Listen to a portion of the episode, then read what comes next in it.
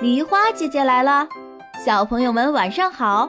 我们都知道过年要接财神、迎财神，但你对接财神爷了解多少呢？今天我们一起来看看接财神的故事吧。清朝末年，东崔村有个财主叫王二泽，家里很有钱，有很多马，还有很多田地，但是他却很迷信鬼神。清明烧纸，过年烧香，经常去各个庙里拜佛，出门还要看是不是黄道吉日。有一天，来了三个人，自称能接财神，会用法术，可使人家日进斗金。王二则知道后特别高兴，天天拿好吃好喝的招待他们。这三个骗子心中暗喜，嘿嘿，终于遇到一个老财迷，这下可发大财了。从此，王二则什么事都不管了，每晚都到村外十字路口烧香，从路口一直烧到家里，又是祭猪，又是祭羊，更是祭财神像，听从三个骗子的摆布。王二则有个最小的女儿叫芝兰，她聪明伶俐，每逢下跪磕头时，总要观看怎样接财神。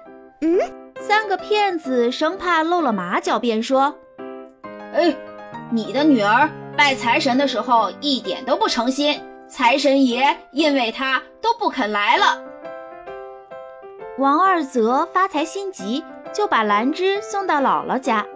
三个骗子一看时机成熟，搬来了一个大水缸，倒上水，再将带的假元宝放进去，就对王二则说：“烧香前你放一个元宝到水缸里，磕完头就可以得到两个元宝，放进去两个，可得四个。”王二则放进一试，果然灵验，对三个骗子的骗术信服的五体投地。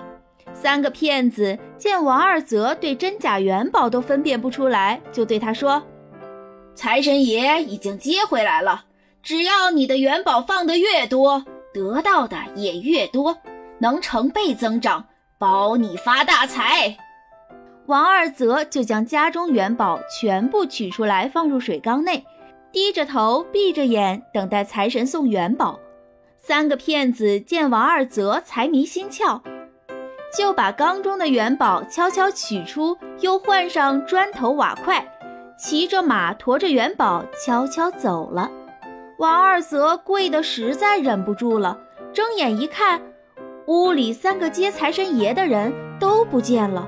再一看水缸里全成了砖头瓦块，才知道自己上了大当。他赶紧让家里的护卫去追，可哪里还能追得上？过一会儿。护卫们回来说：“东家，财神爷跑得太快，没追回来。”老财主听完，一屁股坐在廊檐下，只能长叹气说：“唉，原本是想发财，结果把自己的钱都赔进去了。”小朋友们，听完故事，是不是也想在每次考试的时候？让考神保佑自己有个好成绩，次次都考满分。梨花姐姐要告诉你们的是，天上不会掉馅饼，只有脚踏实地的学习才会有好成绩。即使考试作弊得来了一个好分数，虽然能让爸妈高兴，但除了分数以外，试卷上所学的知识并不是自己的，所以记住啦。只有靠自己一步一步学习获得的知识，才会对自身有所提高。